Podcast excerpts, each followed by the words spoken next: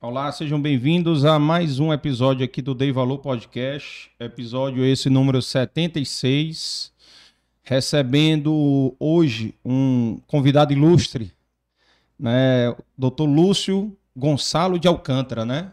Conhecido Exato, né? como Lúcio Alcântara, médico e ex-governador do estado do Ceará, ex-senador. Vamos bater um papo aqui, conhecer um pouco mais da, da história do Dr. Lúcio né? Como é que foi toda a caminhada da, da carreira dele e falar também, obviamente, da Fundação Valdemar de Alcântara, né? As entidades que, que ele participa hoje, né? Como Instituto Ceará, academia, né? Entre outras atividades que o Dr. Lúcio exerce hoje. E já dando as boas-vindas, pedindo também, pessoal, pedindo aí desculpa para quem está assistindo depois, porque se programou para assistir ao vivo, mas houve um choque de agenda. O doutor Lúcio tem um compromisso hoje à noite, às 19 horas, aí nós antecipamos o podcast para agora à tarde, que ele vai ter uma solenidade hoje no Instituto, no Instituto do Ceará, e ele vai ter que fazer, se fazer presente lá.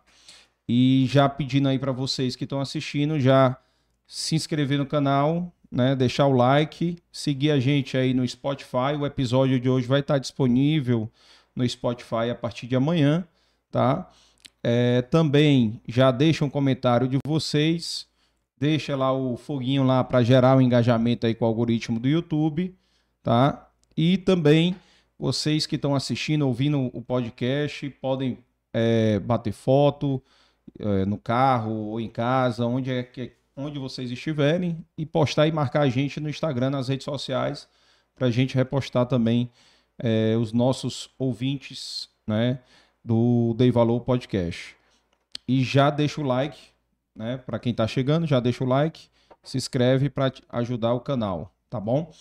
E já agradecendo aqui também os nossos apoiadores aqui, quem quiser ajudar o canal, tem o um QR Code aí no, na tela de vocês, tem um, um, código Pix aí na descrição do vídeo.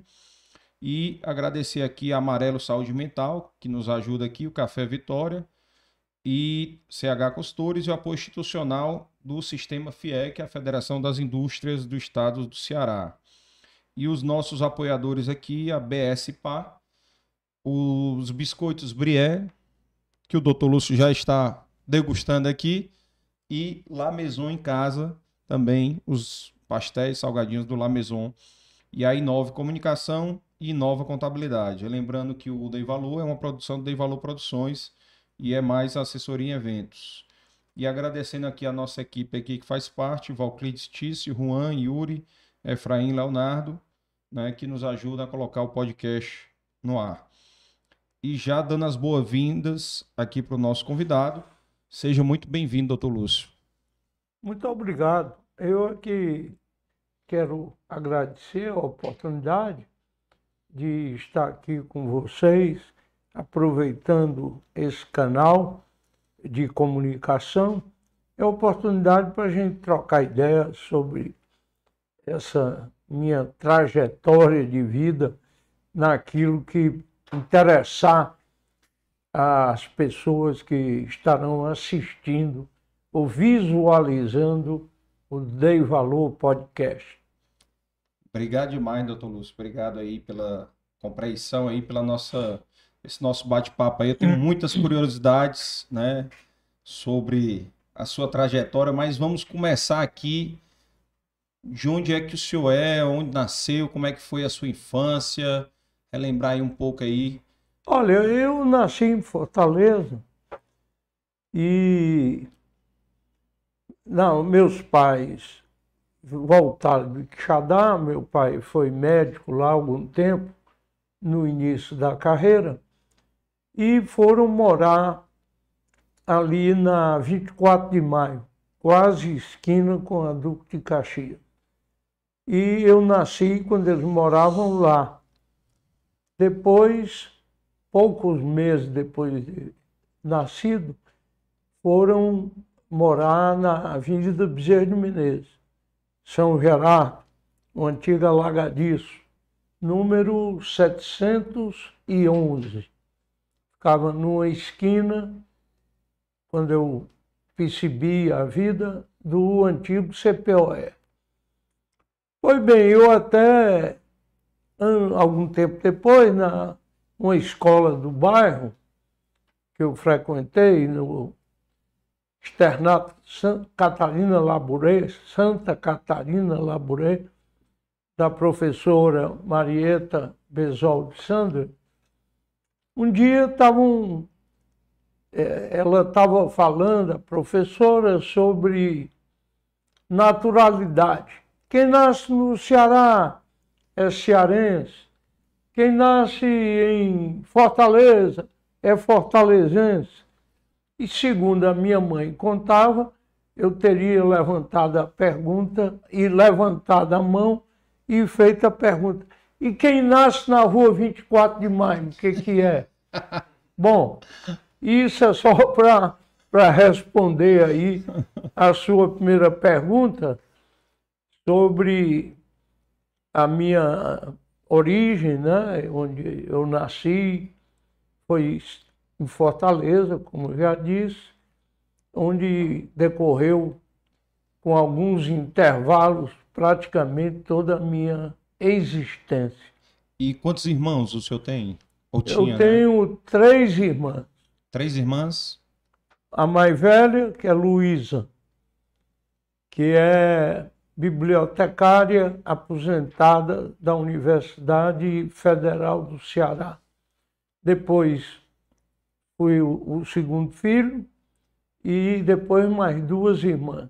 Lúcia, que é médica, e Lília, que é arquiteta e casado com um arquiteto também, que quando meu pai foi assumir a carreira no Senado, ela foi com eles, estudou lá, formou-se lá e acabou casando também com um mineiro que morava em Brasília, colega de turma dela, e de forma que continuou vivendo lá, fez toda a carreira profissional em Brasília. Em Brasília.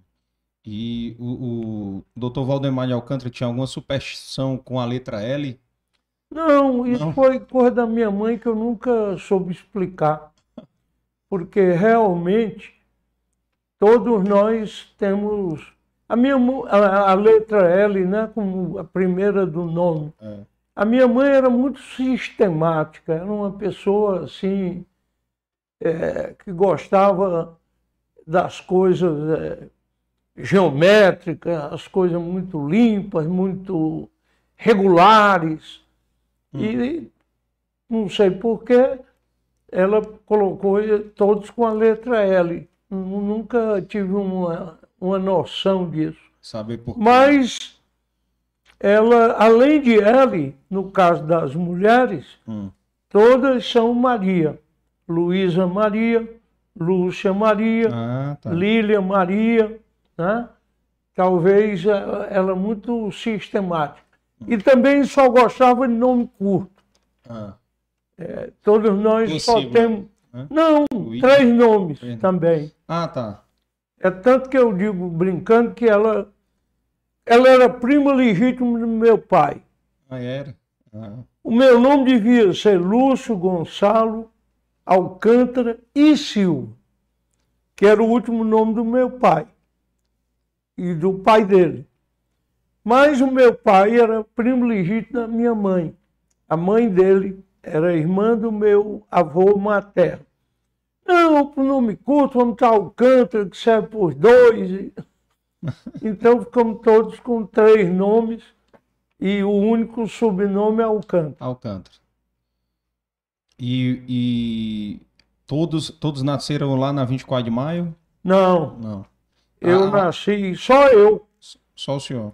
A minha irmã, a mais velha, eu, os meus pais moravam em Quixadá, mas ela veio, foi- nasceu, Nasceu em. Fortaleza. Ah, tá. E as outras duas, a terceira e a quarta, também em Fortaleza.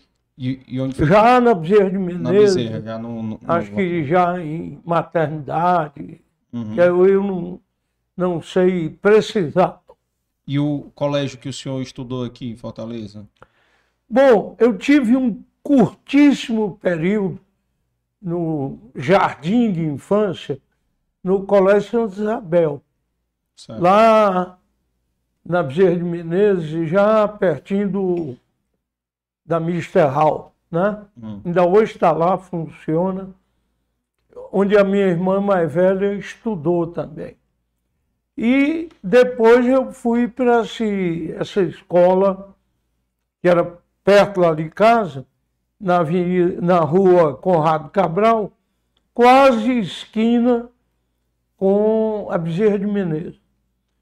Daí eu também estudei numa outra escola é, do bairro e vim fazer o, o curso primário, já da, da metade para fim do, do que chamava curso primário, no ginásio Farias Brito. Farias aqui na. Na Barão do Rio Branco, né? No Duque de Caxias, né? Na Duque de Caxias. E ali na esquina da Praça na do Praça Carro. Era uma casa antiga, o colégio fun funcionava lá. Foi a primeira sede, né, dele lá.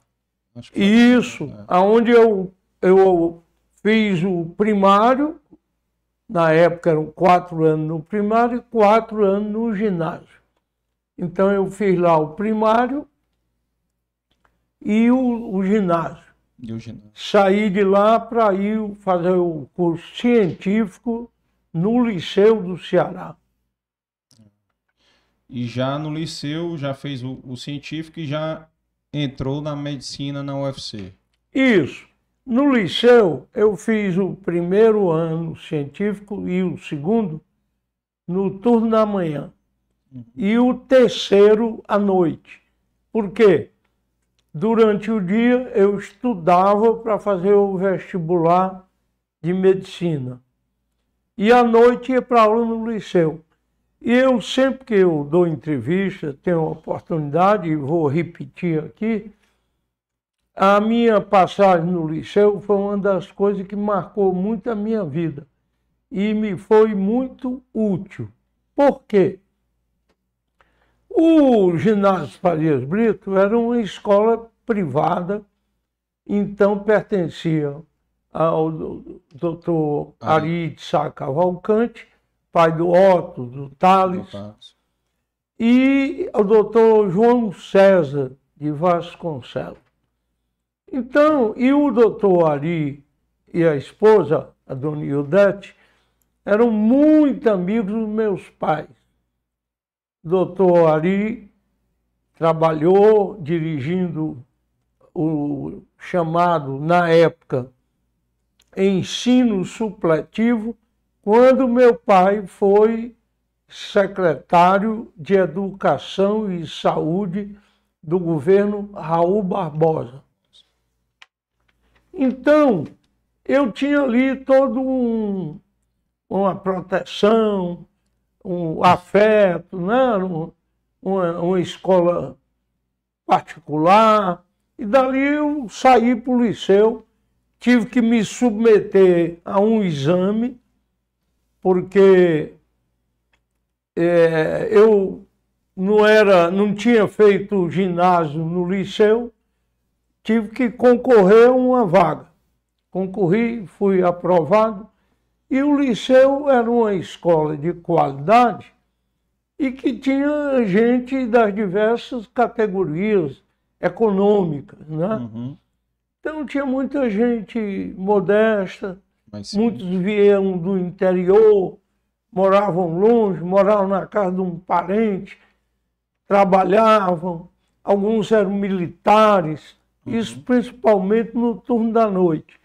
E os professores também tratavam todo mundo, é, claro, é, corretamente, mas não havia distinção, nem quem era filho de fulano ou de Beltrano.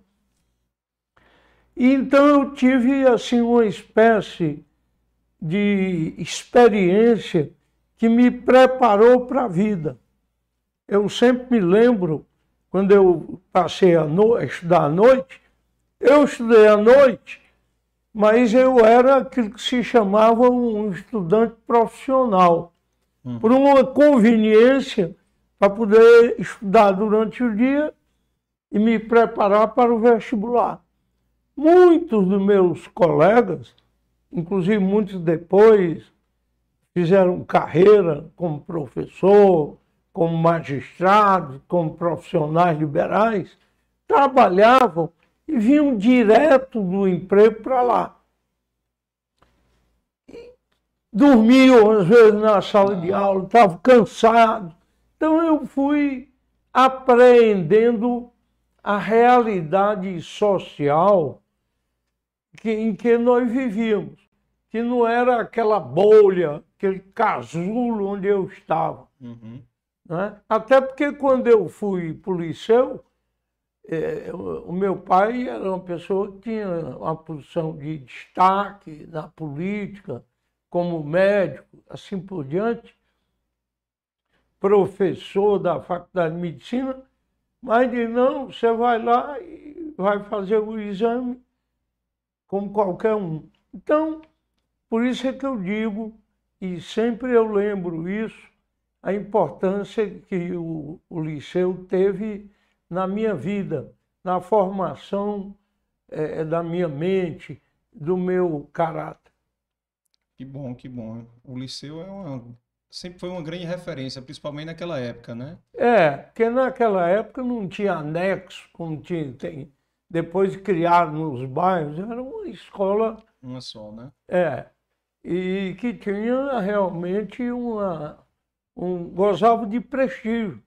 Uhum. Eu podia ter ido, o meu pai podia ter matriculado Colégio Cearense, ou é. São João, da qual ele foi, do qual ele foi até aluno, como foi do liceu. Mas não, o meu destino foi o liceu o que acabou sendo muito bom para mim.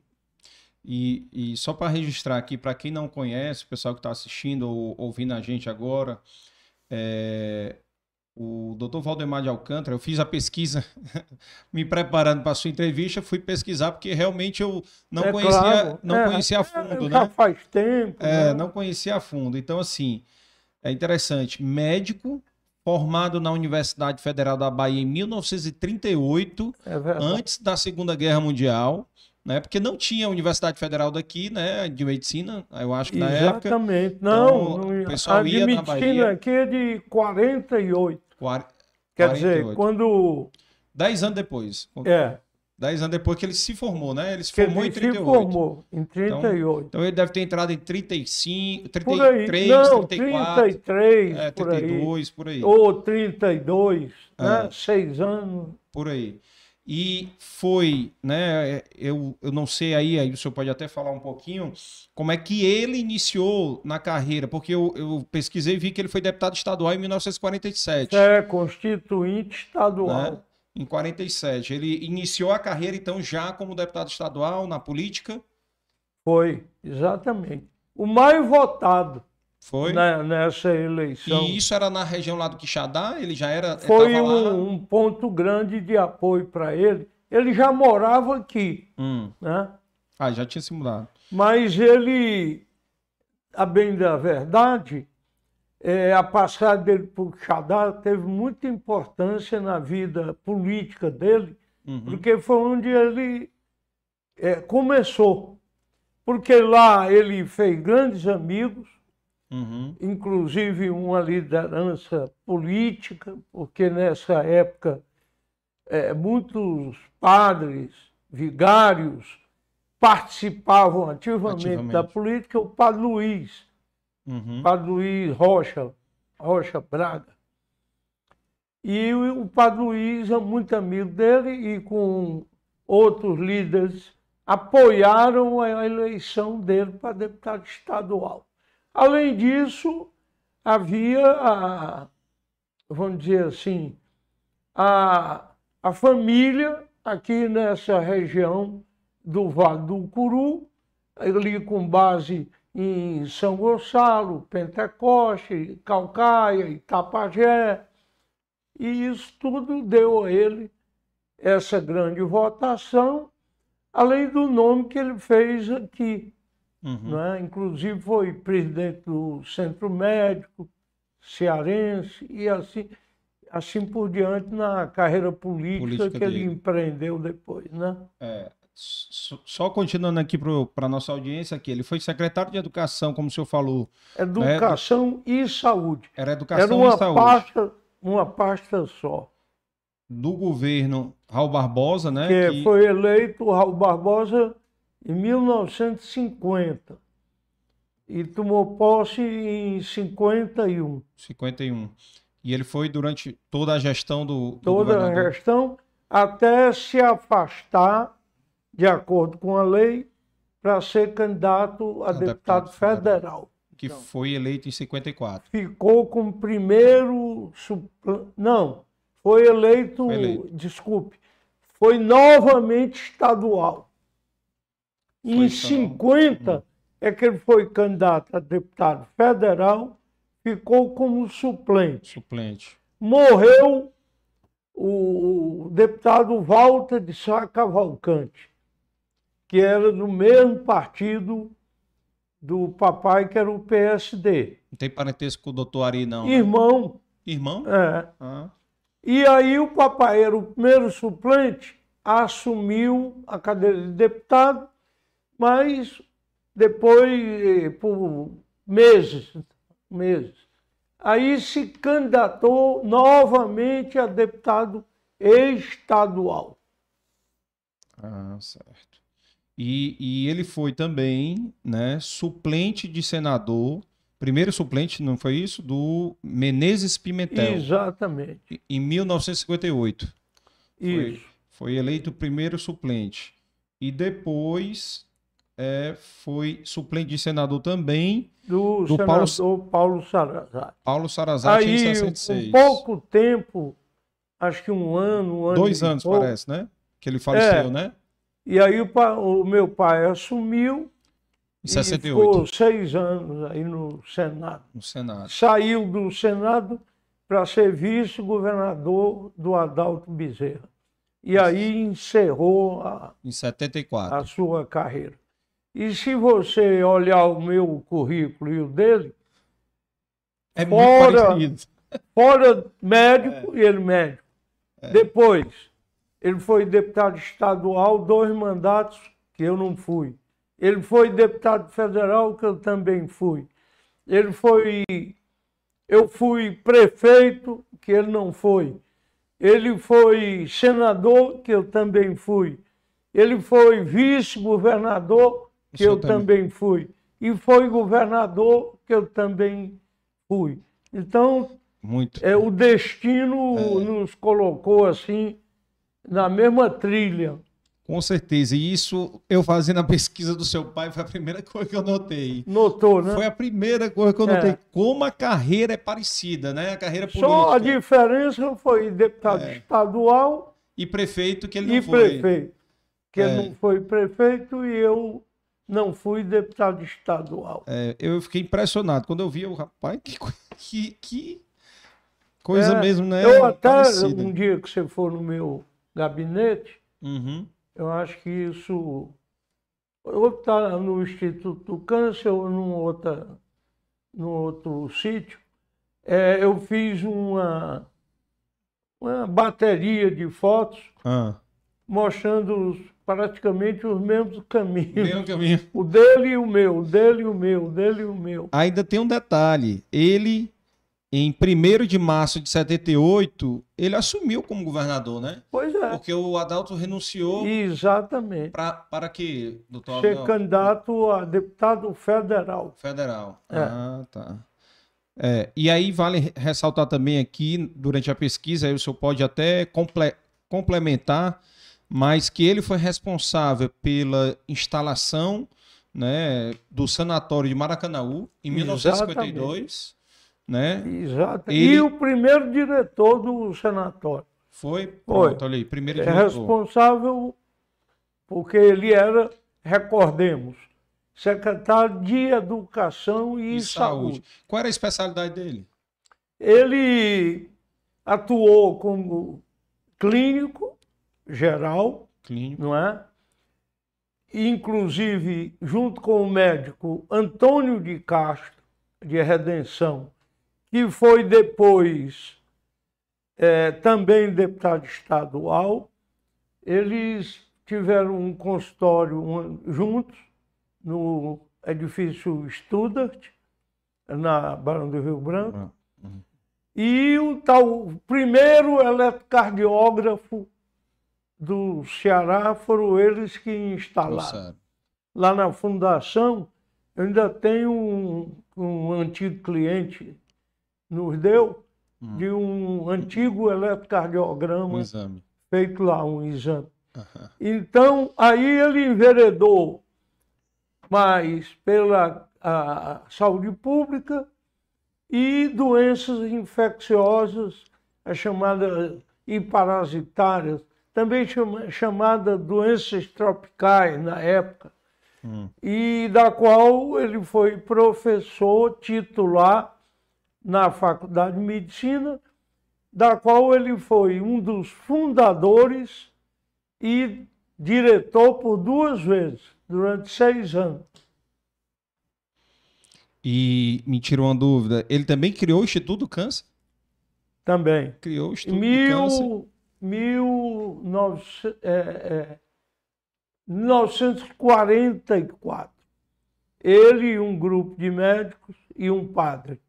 Hum. Desses, acho que dez médicos e o padre Arquimedes, Arquimedes Bruno.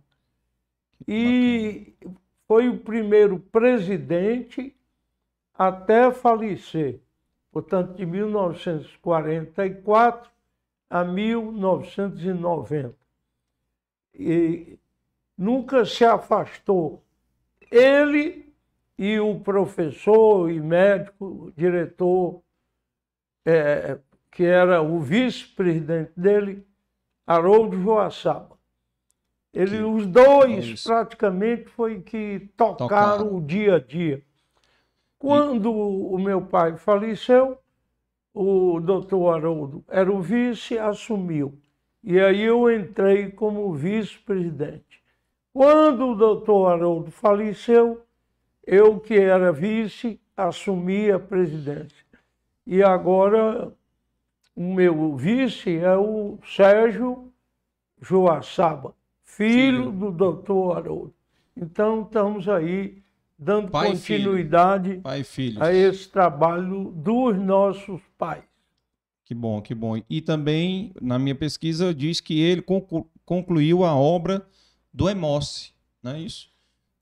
Foi. Ele que foi concluiu o Emoce, o Emoce foi. Eu era secretário de saúde do governador Adalto Bezerra. Uhum. Iniciamos, eu levei a proposta para o governador, porque é, todo o sangue aqui é, é, para transfusões era fornecido praticamente por um banco privado de grande uhum. é, qualidade, mas totalmente privado, dirigido por um grande médico, meu amigo, que era o Edmar Fugita. Ele e depois, com a ajuda da esposa dele, doutora Mafisa. Então, a constituir, a, a, havia todo um movimento para tornar o, a oferta de sangue uma, vamos dizer assim, uma iniciativa pública e não um, uma ação privada por melhor que fosse o padrão, a qualidade, como era aqui na época o banco dirigido pelo o Edmar Fugito, meu colega e grande amigo. Então nós lançamos a ideia, inspirado aqui no exemplo de Pernambuco, em convênio com a França, de se construir o EMOS, que era um seria um grande banco de sangue público, onde os doadores uhum. iriam lá por um gesto altruístico e o, o sangue estava disponível para todos. E aí o governador Adalto Bezerra apoiou, iniciamos a construção, equipamento e tudo mais, mandamos treinar gente na França.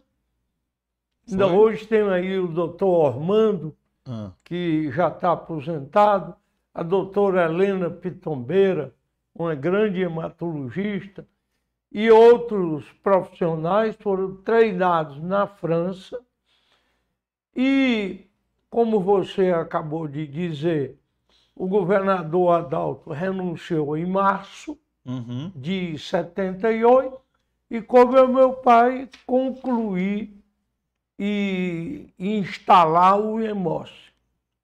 O, o senhor, então, era chegou a coincidir, então, o mandato de secretário e ele como governador. Aí eu passei a ser secretário de Assuntos Municipais. Certo. Deixei a saúde Saúde. para dar-lhe assistência, acompanhar. assessor, né? Como se fosse um- Assessor. E- Até porque ele tinha idade e tem- tinha tido no final do mandato do Senado, ele teve um, um AVC, então ele tinha algumas limitações, limitações. precisavam de alguém para ajudá-lo a tocar o dia a dia. Uhum. Embora perfeitamente lúcido, eram mais limitações de Motoras. mobilidade. Mo- mobilidade. É. Isso me despertou a curiosidade porque eu sou doador assíduo de sangue. Então, assim, é, eu já doei tanto no Hemócio várias vezes, como no Fujisan, né? Isso. No Fujisan. que é um- uma- o, o sucessor do, do banco É, que eu não da sei qual era o clínica nome, do né? Fugit. É. Que ele idealizou ali Aham. o Fujisan e tudo, mas infelizmente ele faleceu cedo, Cedo. relativamente cedo. Então Hum. ele não pôde, mas os filhos e a doutora Mafisa, também uma, uma excelente médica, uma, é uma pessoa muito preparada, muito competente, deram continuidade os- o- ao sonho do Edmar Fugito. Uhum. Veja bem, não é que a gente fosse é, contra o banco privado. É só que o banco privado tinha suas limitações. Sim. Quem não podia, é, Pagar, tinha exato. que sair pedindo doadores, É. é, se colocava em rádio e tal, as pessoas, é os parentes, sociais. a família e tal. É. né? Hoje o Emoce tem um, um estoque, não é? E não é só transfusão, tratamento de doenças do sangue Do sangue. e da medula, Da claro. medula.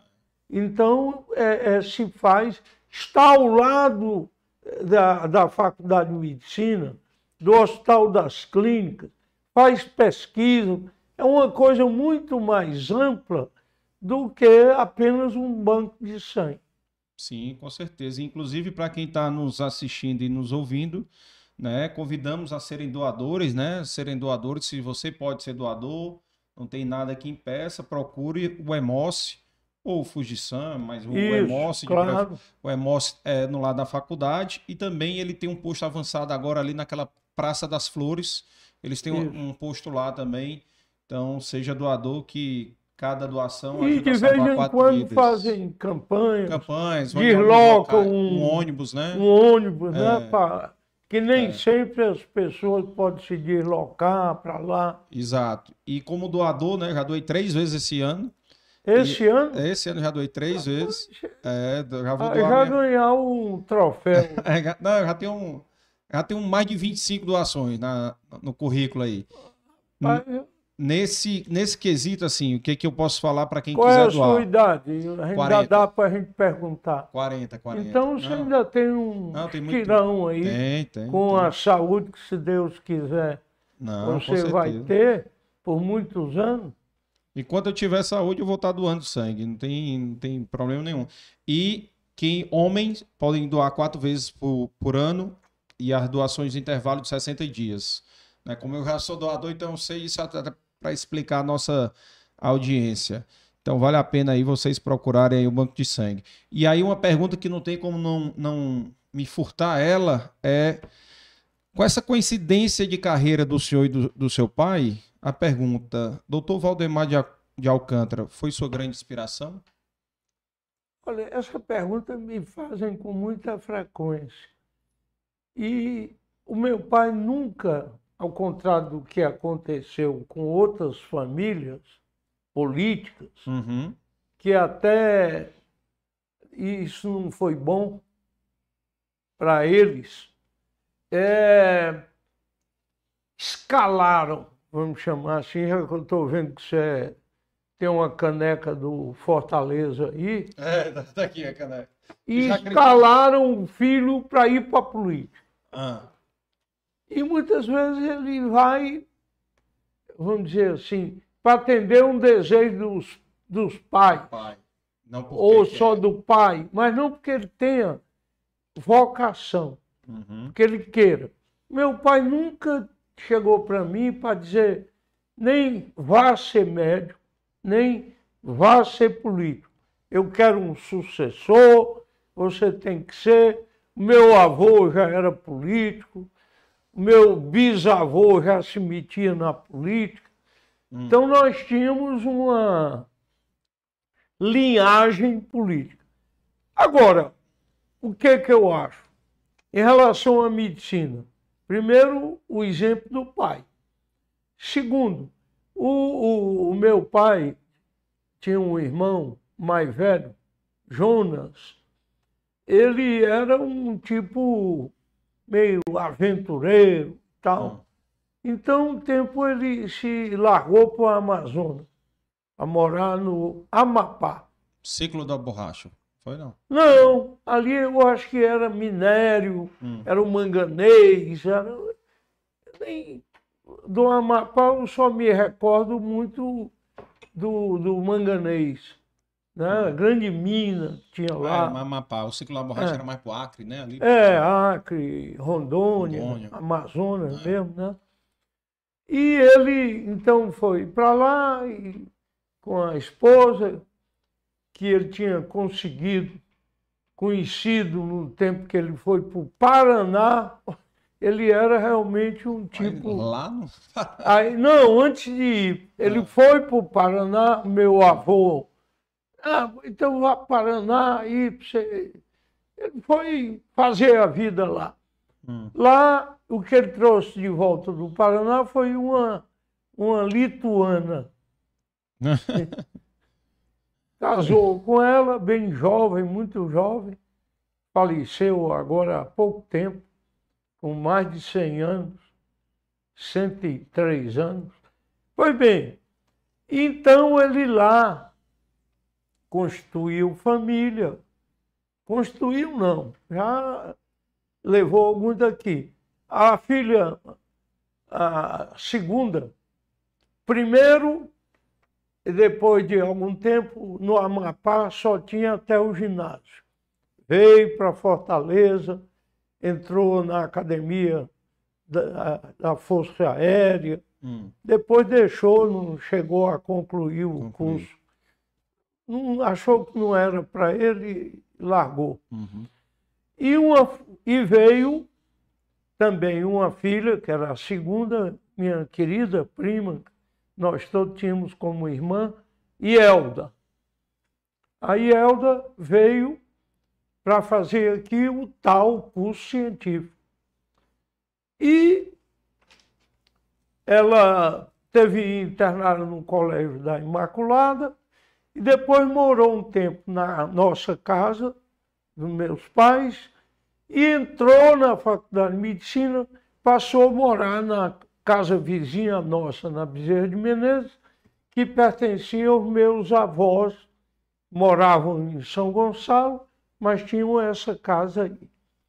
E eu gostava muito dela, tinha um relacionamento muito bom com ela, e ela com toda a nossa família, nossa vizinha, e eu acho que talvez isso, em parte, também contribuiu para influenciar a minha opção pela medicina. Pela medicina. Ou seja, Agora- não houve pressão dele. Na casa dos meus pais, ele foi presidente do PSD aqui muito tempo, porque era uma pessoa de muita confiança do senador Menezes Pimentel, que foi o grande chefe político aqui do PSD. E as reuniões se davam na nossa casa. Aí já na outra esquina do CPOE.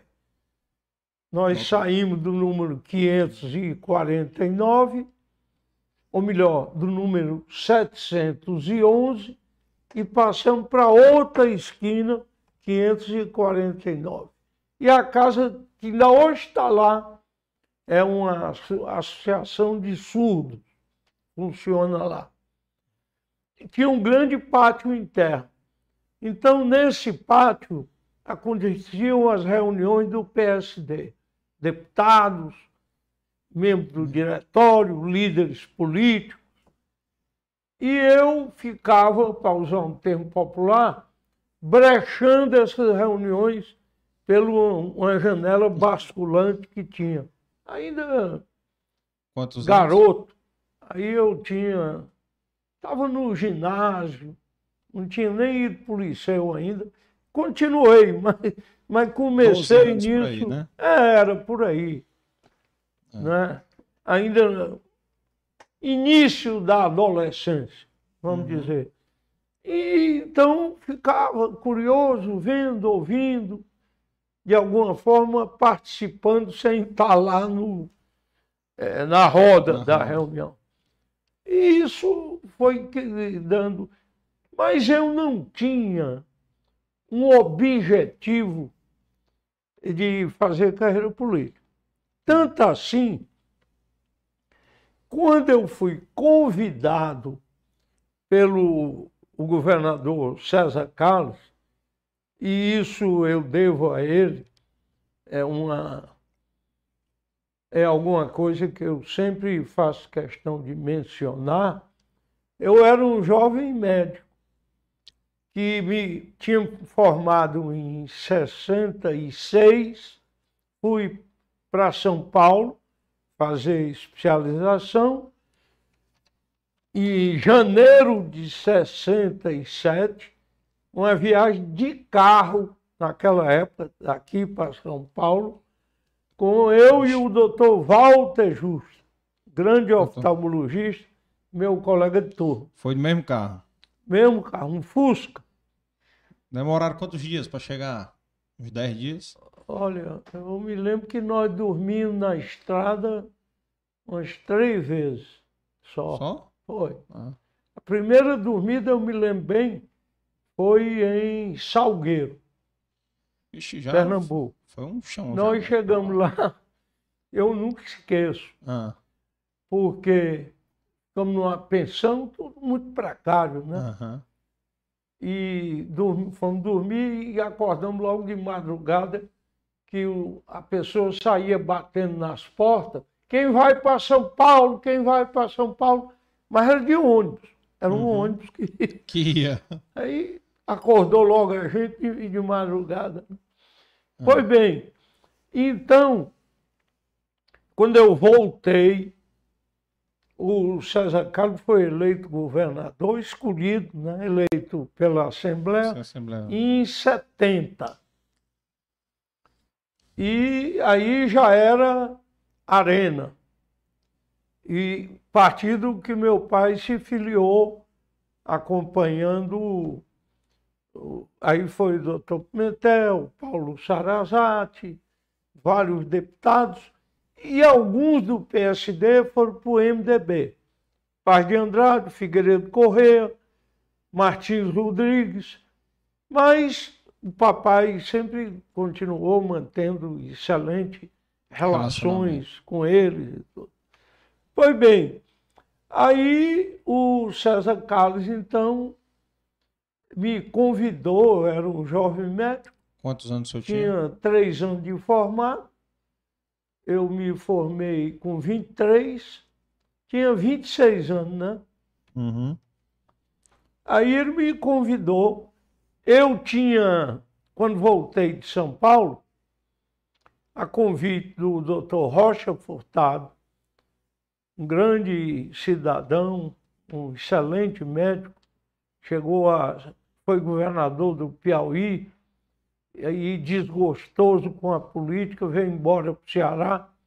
Aqui fez clínica, foi um homem muito reputado. Foi secretário de saúde do governador Plácio Castelo.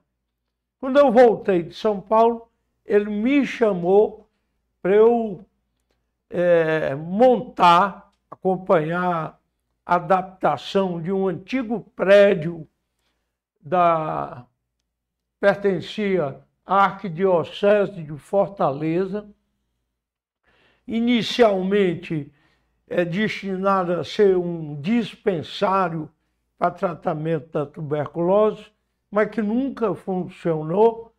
Ele era muito ligado à igreja, tanto que implantou e colocou em funcionamento o antigo Hospital Curadares, que era também da Arquidiocese.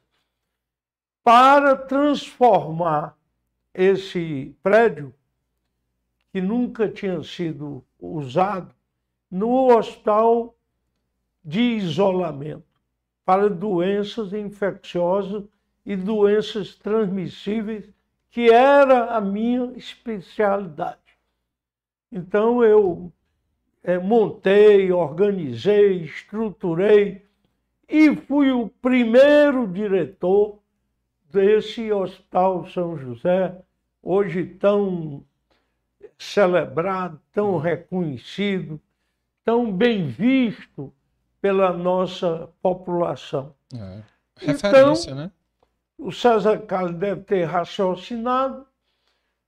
Eu vou colocar um jovem que é bem é, domina bem essa área da medicina, que isso tem uma relação direta com saúde pública, assistência médica, é, faço uma, um gesto político, porque é filho do Valdemar Alcântara, que é o presidente da, da Arena aqui, era o, o presidente, né? É, o, o, era o, o presidente.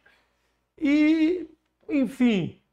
E aí eu senador, né? entrei né? na secretaria quando eu já tinha uma, uma bolsa de estudo pronto para ir para a Inglaterra, para ir Liverpool, para a Escola de Medicina Tropical de Liverpool.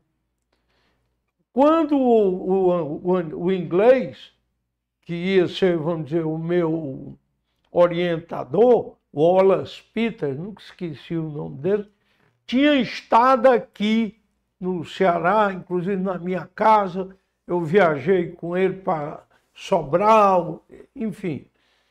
Portanto, eu estava voltado para fazer uma carreira universitária já era, na época, o, o, o cargo inicial da docência na Faculdade de Medicina era auxiliar de ensino.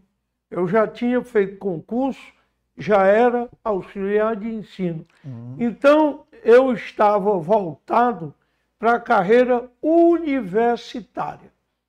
Aí entrei na Secretaria de Saúde. Fiquei lá por dois anos, até que houve um rompimento político entre o, o, o governador César Calles e o grupo liderado pelo então senador Vigílio Távora e o senador Valdemar Alcântara, que eram grandes amigos e afinados na política.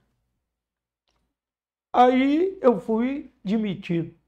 Eu e então, outros vigilistas. Ah. Aí, até o dia, você estava me perguntando há pouco tempo, antes de começar a entrevista, sobre decepções, não foi esse o termo, desafios ou coisas que é. eu.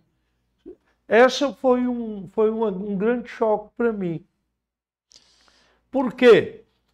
Eu, até o último dia, é, tinha um ruído, ah, está vendo esse desentendimento e tal.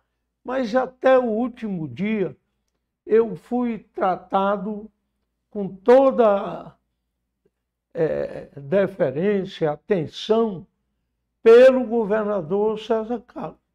Até um dia em que eu recebi um telefonema, salvo engano, um, ou foi um, um, um sábado ou uma sexta-feira, que o governador estava pedindo meu, que eu fosse ao palácio à hum. noite, começo da noite, sete horas. E nessa época o governador residia no próprio palácio, palácio onde tinha uma ala residencial ali na no Palácio da Abolição. Na abolição. Uhum. E a outra área que era o gabinete do governador. Aí eu fui, cheguei lá, mandou entrar. Ele estava na beira da piscina, sentado lá, não sei se tinha outra pessoa. E ele disse, olha, eu quero lhe dizer que não é possível você continuar, então você vai sair, deixar a Secretaria de Saúde. Tá, tá bom, governador. E não demorou dez minutos, acho que até menos. E eu aí peguei o carro e fui até para casa próximo de um amigo do meu pai, perplexo ainda, assim meio aturdido muito... para ligar para ele e tal, comunicar. Uhum. Depois fui ao interior, a Pentecoste, conversar com um primo do meu pai, que era um deputado estadual, o Zé Gomes da Silva, e o Raimundo Gomes da Silva, deputado federal, primo nosso também, e grande ligação com meu pai. Eram muito afinados o papai era uma espécie de líder da família. Pois bem, e então fui até num domingo, fui lá e tal. E na segunda-feira já transmiti o cargo para o deputado Júlio Rego, foi quem assumiu a secretaria. E isso para mim foi uma, um choque. Uma novidade. Porque eu né? era. Eu não percebia bem. Isso era muito verde. É, é. mas foi muito bom, é. porque eu comecei a, a, entender a partir daí, portanto, como você disse, bem no início, hum. a, a, instabilidade da política.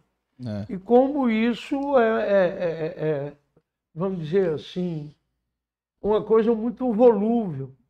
Meu pai gostava de dizer que antigamente na política tinha uma expressão. Quando você estava, o seu partido, o seu grupo estava no governo, dizia que estava de cima. Quando perdia, estava de baixo. E ele dizia, é, gostavam muito, a nossa casa tinha um, tinha não, tem, ainda está lá, um recuo e um muro baixo, na época que isso era possível. Uhum. E ele gostava muito de sentar ali entre a varanda e o muro. Uhum. E iam amigos, reuniam lá e tal, e para conversar à noite, né? quando ainda tinha esse costume aqui. Uhum.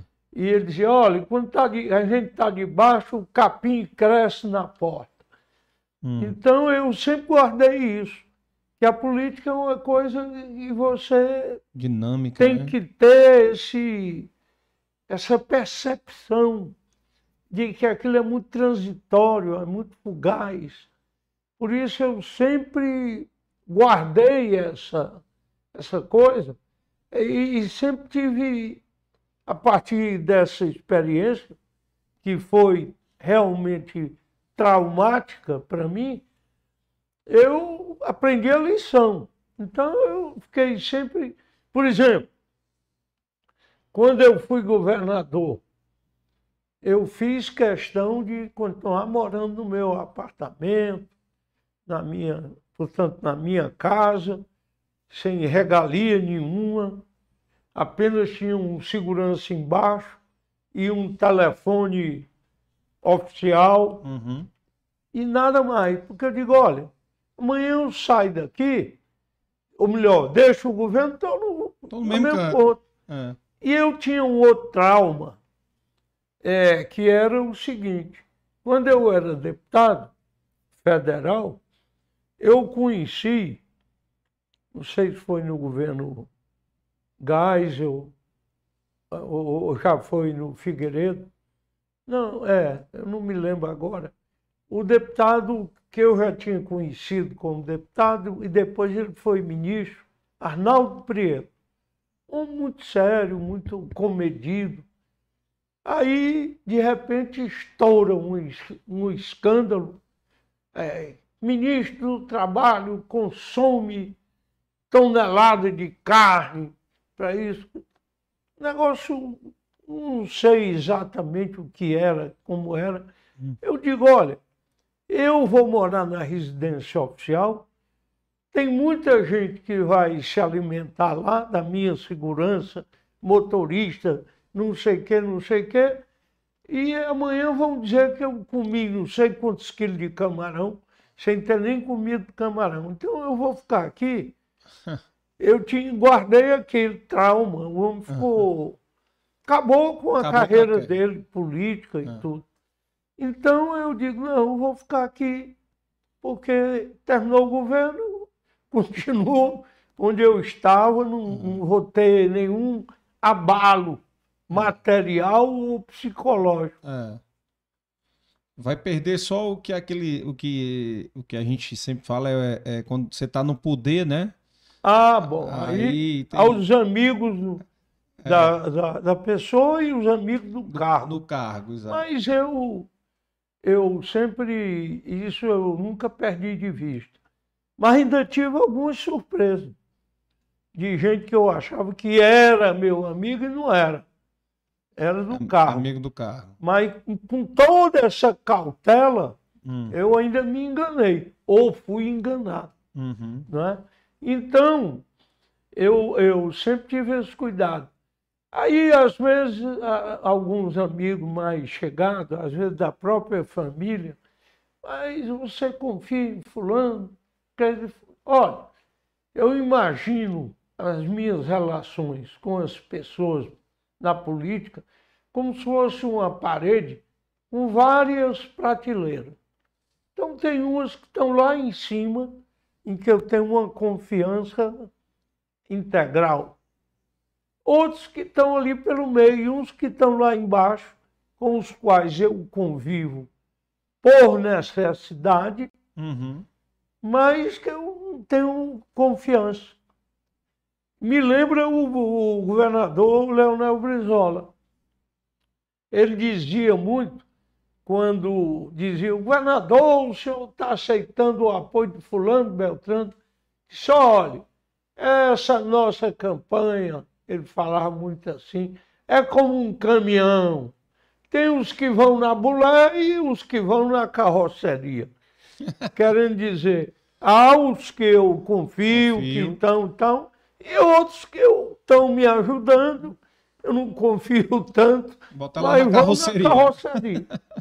Ora, se isso, doutor Lúcio, a gente tem em entidade de classe, como eu fui presidente na AGE, imagine É da como... vida. Agora, na política, é muito É, pior. ah, é muito pior. Aí, aí é, é mil vezes pior, com certeza. E aí houve, assim, uma transição, a gente falou aí com o senhor como secretário, e aí o senhor chegou a ser prefeito de Fortaleza em 79, né? Foi. Aí, 79 a 82. Aí foi o seguinte: é, o meu pai e o Vigílio continuaram juntos, alguns deputados ficaram com ele, poucos, né? Mesmo. é, e aí o Vigílio trabalhou muito no Senado, é, apoiando coisas do governo, era um homem muito aplicado, estudioso, e projetos importantes do governo, ele se envolvia, fez uma grande amizade com o ministro eh, Simons, que era o ministro da Fazenda, Sim. e ele, então ficou simpático ao presidente Geisel.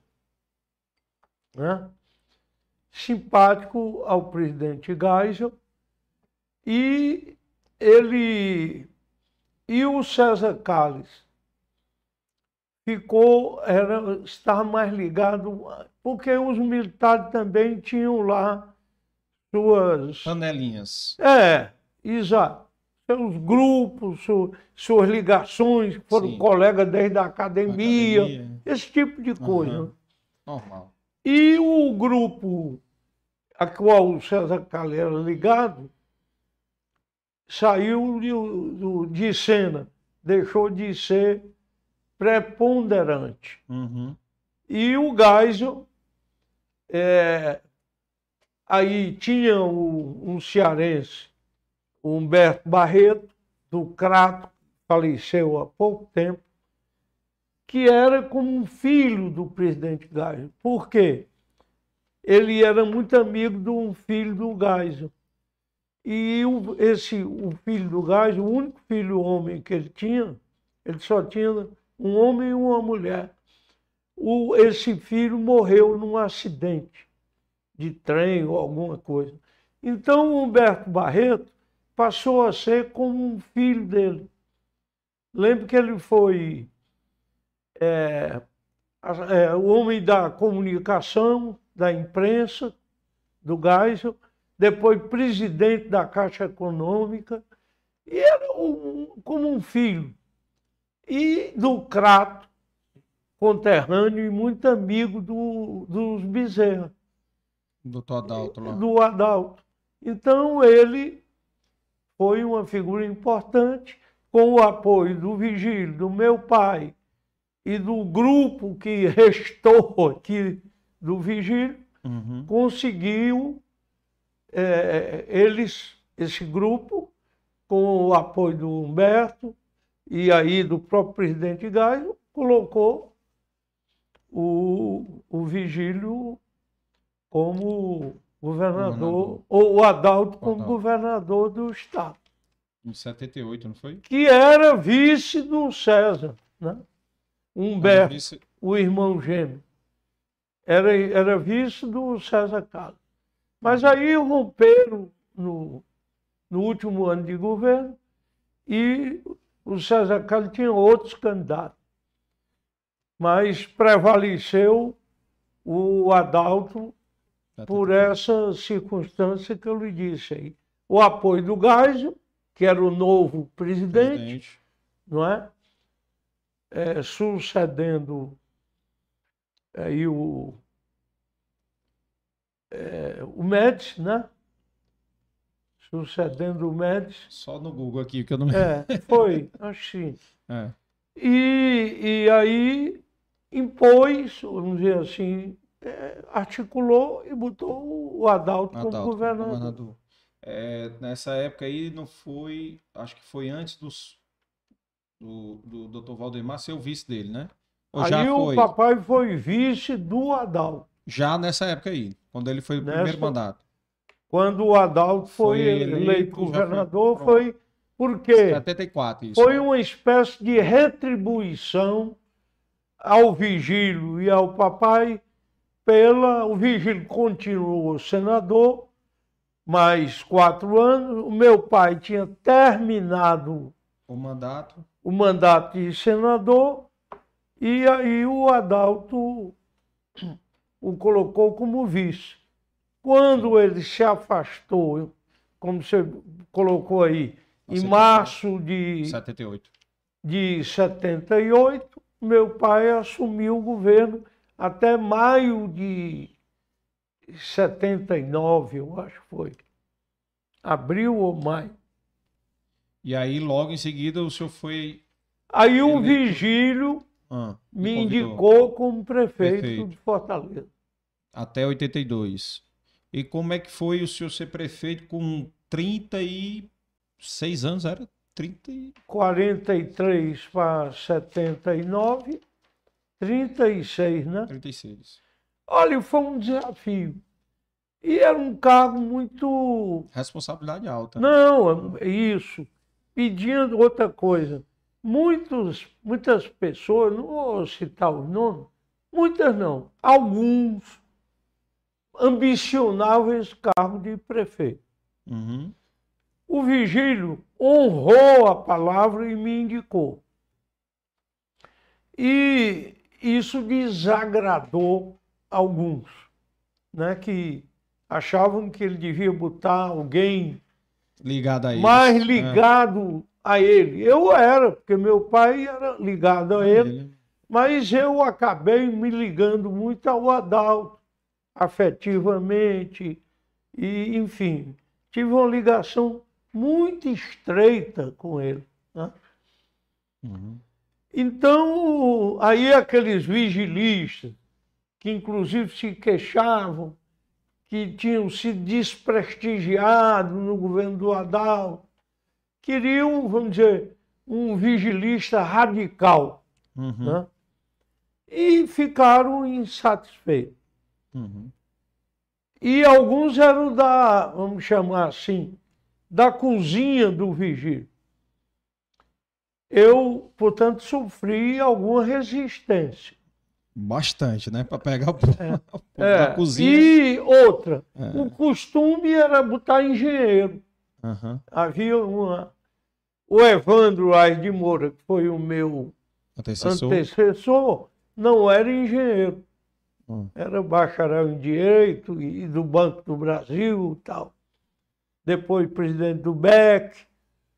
Mas o meu pai, quando assumiu o governo, o, o Evandro saiu junto com o Adalto para ser candidato a ah, deputado federal. Então, o, o meu pai indicou o nome do Luiz Marques, que era um engenheiro, tinha sido secretário de obras, tinha um, aí um, um currículo todo nessa área. E empresa privada, era um grande executivo e um grande tocador de obra um grande engenheiro. Então, isso saiu muito bem. Num ano, acho que ele tirou um ano de governo, mais ou menos isso. E aí ficou, havia aquela ideia de que o, era o Zé Valdo Cavalcante, que foi prefeito, o Vicente Fialho, que havia sido prefeito. Então havia essa memória. Eu era um médico, um jovem médico, a experiência que eu tinha era de ter sido secretário, secretário de saúde. Então, achavam que eu tinha sido, que eu não tinha mérito, não tinha valor, não tinha experiência para assumir esse cargo. Uhum. E que eu é, é, tinha sido nomeado que era filho de quem era. Uhum. Botaram até, fizeram até brincadeira aí, piada com o cearense é, é bem-humorado, né? Total. Me chamaram de Baby Doc, até, que uhum. era uma, uma referência ao Haiti, que tinha o Duvalier, né? Que era um médico, foi ligado à feitiçaria. Ah, e, é. é. Mas a, a, relação é porque o Duvalier foi ditador muito, muito tempo no Haiti, e quando morreu ficou o filho. E aí chamava Baby Doc, quer dizer, o filho do doutor. doutor. E aí alguém fez essa, essa brincadeira. essa brincadeira, essa piada aí. Então eu tive um início meio difícil. O, o, qual foi o maior desafio que o senhor passou como prefeito? Foi essa questão de alinhamento político? Primeiro foi esse aí, ah. não é? E por quê? Depois de uns dois, três meses, ah. eu percebia as resistências, as dificuldades. Aí um dia eu liguei, ou falei pessoalmente, para o doutor Moacir de Aguiar, que era o homem da estrita confiança do governador Vigílio Távora e era o, o secretário de administração com o gabinete pregado por uma porta só ao do governador. Hum. Pois bem, aí eu liguei, eu falei com ele, acho que pessoalmente, não me lembro mais, é, doutor, que era muito atencioso, porque tinha sido também secretário do Adalto e do meu pai. Então tinha muito. É, era uma pessoa muito amável, muito amigo. Próximo, né? Doutor Moacir, é o seguinte. É, eu preciso ter uma reunião um, com o governador Vigílio. Ele e eu. E eu quero que você marque essa reunião.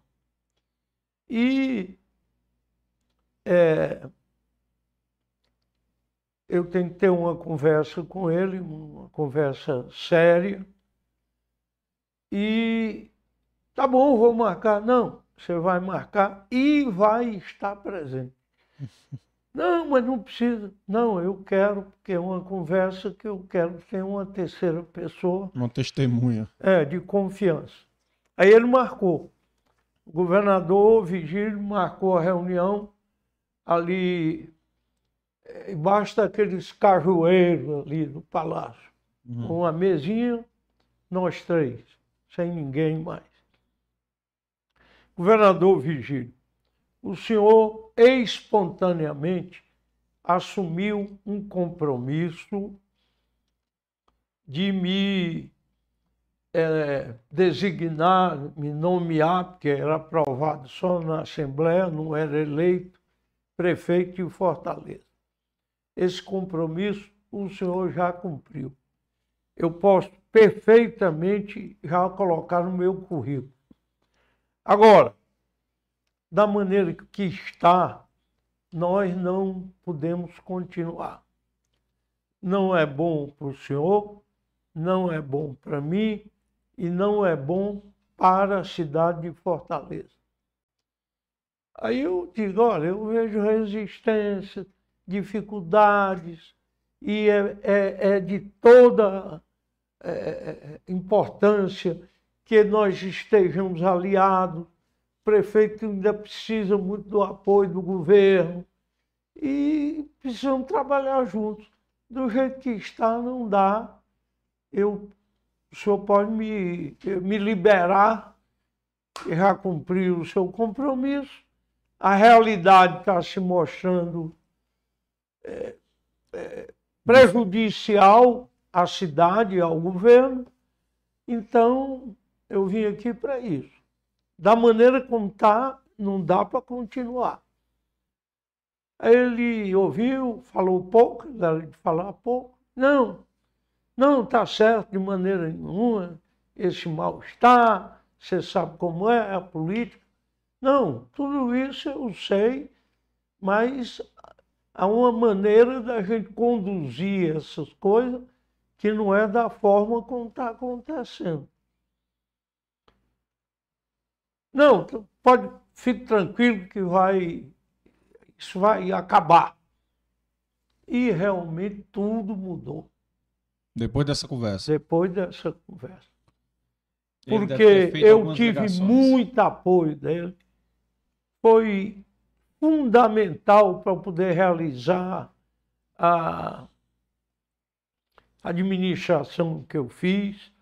E houve uma outra pessoa falecida há pouco tempo, que foi também muito importante, porque era tinha toda a, a, a delegação do governador para a, a conduzir é, coisas da administração e da política, que era o Aécio de Borba, chefe da assessoria especial do governo e pessoa quem o, o Vigílio é, confiava integralmente.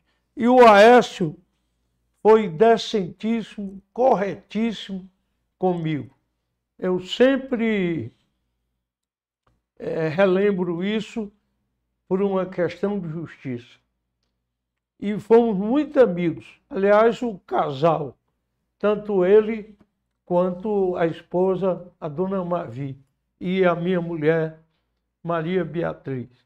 Uma amizade feita em Brasília, quando ele era deputado federal, e eu também.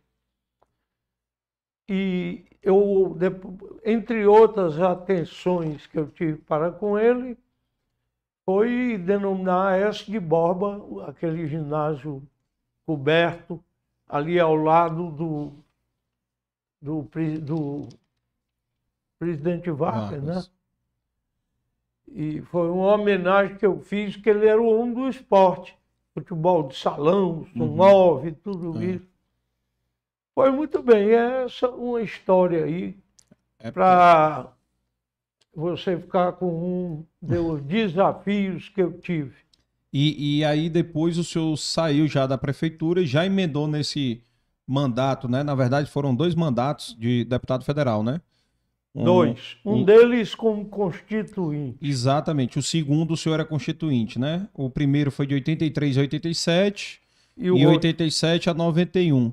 É, o senhor foi prefeito pelo Arena, não é isso? O senhor foi prefeito não, pelo Arena? É Arena, é. E já deputado... Não, PDS. Era PDS? é, acho que era. Que era uma espécie de sucessor da Arena. Não, não, era. não era Arena, era PDS. PDS. E para deputado... Depois foi... eu fui do PFL. PFL, né, já. É, no segundo mandato e... de constituinte. No fim do mandato, eu terminei indo para o PDT, porque na constituinte as minhas posições na elaboração da Constituição me colocaram em um é, em flagrante desacordo com algumas. Com o estatuto do PFL. A forma como o PFL conduziu, ah. principalmente o seu líder, que era o deputado Zé Lourenço, da Bahia, do uhum. PFL da Bahia. E, e como é, qual foi, assim, eu fico pensando, eu, na Constituinte eu tinha aí sete anos de idade. É. Mas eu fico pensando como é que foi esse desafio de. Eu não sei se na época já eram 513 deputados. Não, não sei era um se pouco era um pouco menos. menos é. né?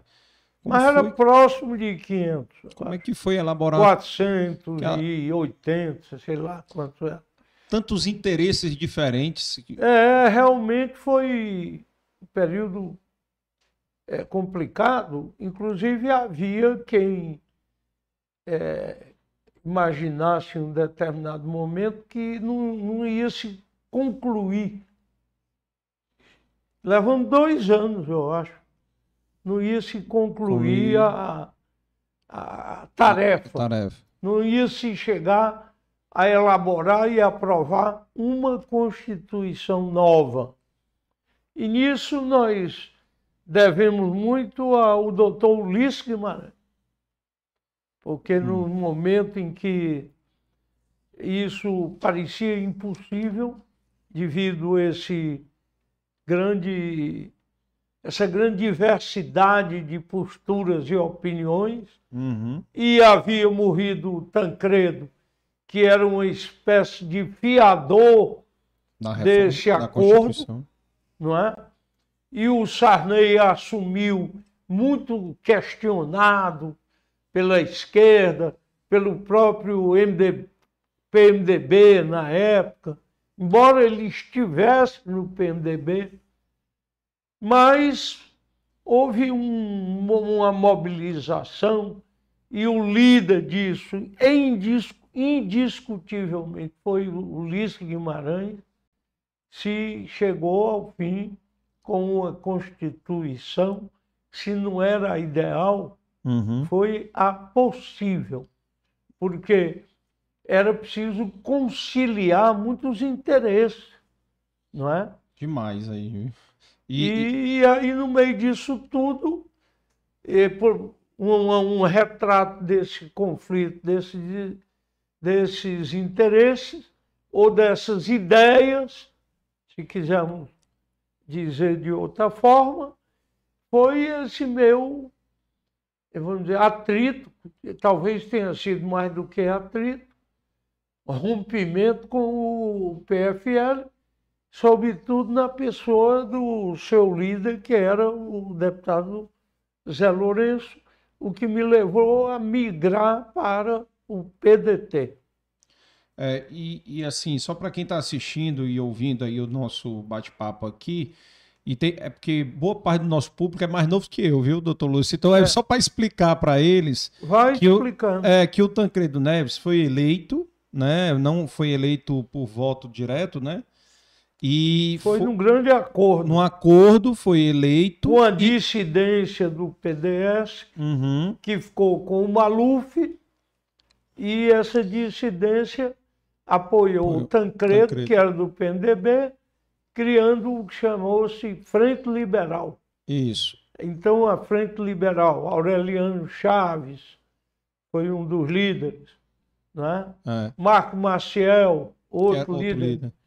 É, criaram a Frente Liberal e apoiam o Tancredo. O Tancredo. E que o, o, vice dele, né, foi também eleito junto na chapa, que era o José Sarney, presidente José Sarney, sendo que ele tinha uma doença que é, ninguém sabia é, é. E, e, que e, vamos dizer evoluiu, agudizou é, não é? evoluiu rapidamente, rapidamente no período é. entre sua eleição e a posse. E a posse. Ou seja, ele morreu ele meses adoeceu antes, mesmo gravemente internado na véspera da posse. Da posse. É. Eu não me lembro aqui, se eu lembrar, pode falar aí em período, mas ele morreu, tipo, sei lá, um mês antes da posse.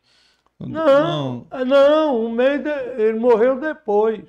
Não, um, eu digo assim, quando ele foi eleito até a posse. Ele a posse... adoeceu um dia, dois dias antes da posse. Ah, dois dias? É. Ah.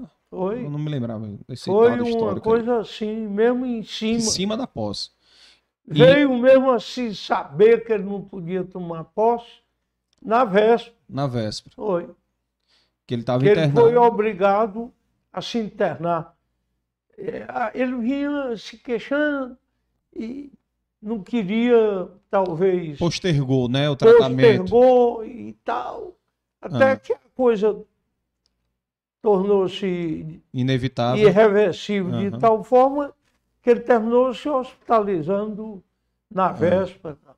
E houve um questionamento se o Sarney poderia. É, houve isso. É, se poderia assumir. assumir. ou se tinha que ser o doutor Ulisses como presidente da Câmara. É, porque. Ou, enfim. Porque afinal o presidente morreu antes da posse, então como é que o vice né, iria assumir se ele nem tomou posse? Né? Também houve é. esse é, exatamente. É, é, realmente não é um... tinha havido posse ainda. É, então como é, que é. ele vai assumir o vice? Vai assumir se não teve posse. Isso. Mas teve a eleição e acho que a interpretação que tiveram Carlos na época foi isso aí. Ernesto, né? Isso. Aí nós vamos ter ainda quanto tempo para você ir? Não, aqui. É porque. Não, aqui a gente. Eu também não estava tendo ideia do tempo. Não, mas a gente. Aí a gente gente... Definir mais ou menos, para eu também é... diminuir um pouco. As respostas. Ou né? fazermos outro. Ah, um po segundo. Podemos fazer um, um segundo, é. porque com certeza porque tem muita história. A, a, minha idade já é um tanto provecta, né? É, tenho... E a carreira política também foi extensa. É. Então tem muita coisa. Eu acho que a gente pode e fazer. Eu estou tendo a oportunidade de falar detalhes Uhum. Que às vezes naquelas entrevistas de 10 minutos, 15. Não pode falar. É, não, não, porque não tem tempo. Né? É, eu acho até que é mais proveitoso realmente o senhor detalhar e a é. gente parar e, e, depois continuar de onde a gente parou num segundo Pronto, episódio. Eu estou à sua né? disposição. Vamos só. Não tenho viagens proximamente, uhum. a não ser amanhã que eu vou à montada uhum. receber um título de cidadania, mas na próxima semana você já pode marcar. Você já tem um contato da auxiliadora, que aí você pode estabelecer um marco aí. É. Vamos finalizar. Venho, vamos... Aí já vem até com preparado para ser o. É, aguarde o segundo capítulo. O segundo... Aí, tá? já deixar o pessoal na vontade, né? É, É, porque- o pessoal na vontade. Porque com certeza tem muito E pastor. algum, alguns podem dizer, vixe, será que ele vai falar naquilo? Vai- Vai- Será que ele vai dar nome aos bois? Será que vai dar nome aos bois? Mas assim, a, a gente está aqui na sua carreira ainda como deputado federal. Ainda tem aqui a parte de vice-governador, né, que foi de 91 a 94. Né? Tem a de senador, que foi de 95 a 2002. E tem a de governador, né, que foi 2003 a 2006, né? Então, é- realmente tem muita coisa para falar. E fora isso, ainda tem para falar da- da- das instituições que o senhor faz parte, Isso. né? Que aí é por isso que é até bom que na próxima vez a gente sei. tenha mais tempo. Você vai colocar isso, a parte das in- instituições, depois da, Acho que depois de falar da política, da é, política. é, fala da É. política, aí, aí, você, fica aí, aí, a gente encerra com a Ué. mais leve, né? é. a Então, gente fala da política. eu, a- eu sugeriria a você Ah, que você, a parte de vice é uma parte mais curta e tal, mas tem, embora seja... tem os episódios é, bastidores, é, o é, falou muito tem- bastidor aqui. é, é. Que eu acho que muita gente que está assistindo aí está adorando aí saber desses bastidores da Então política. eu vou dar uma sugestão. Vamos encerrar com a Constituinte Sim, e como é que eu virei vice. sim, E aí a gente aguarda o próximo capítulo.